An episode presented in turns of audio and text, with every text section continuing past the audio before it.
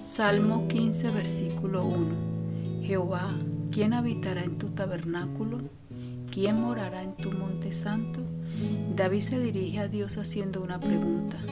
Aquí habla del tabernáculo y el monte santo. El tabernáculo era un santuario terrenal inspirado por Dios y le fue ordenado a Moisés para su construcción. Y lo podemos ver en Éxodo 25.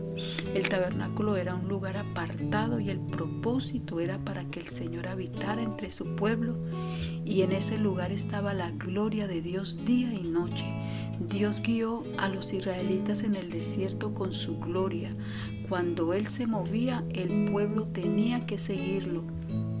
Se cree que este salmo fue escrito en su traslado del arca al santo monte de Sión. Pero ahora es importante entender que ya no es un sitio físico limitado o un tiempo determinado. Ahora podemos encontrarnos con Dios en todas partes y en todo momento a través de Jesucristo, como lo dice Hebreos 4, versículo 16. Acerquémonos pues confiadamente al trono de la gracia para alcanzar misericordia y hallar gracia para el oportuno socorro.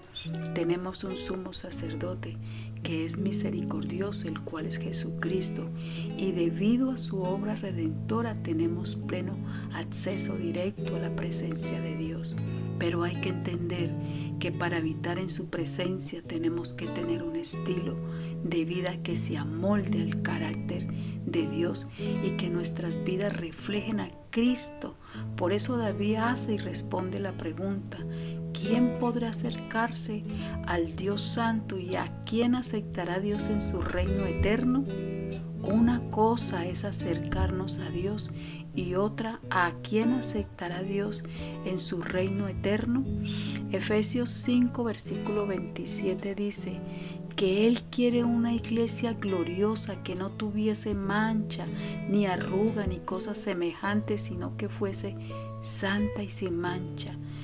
Por naturaleza de pecado, la iglesia, o sea, nosotros, no éramos dignos de ese esposo, pero Él se propuso en hacerla digna por gracia.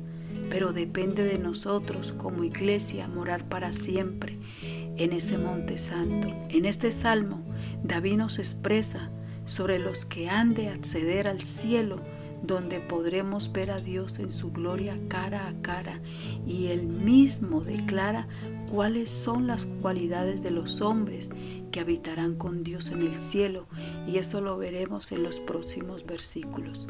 Dios te bendiga.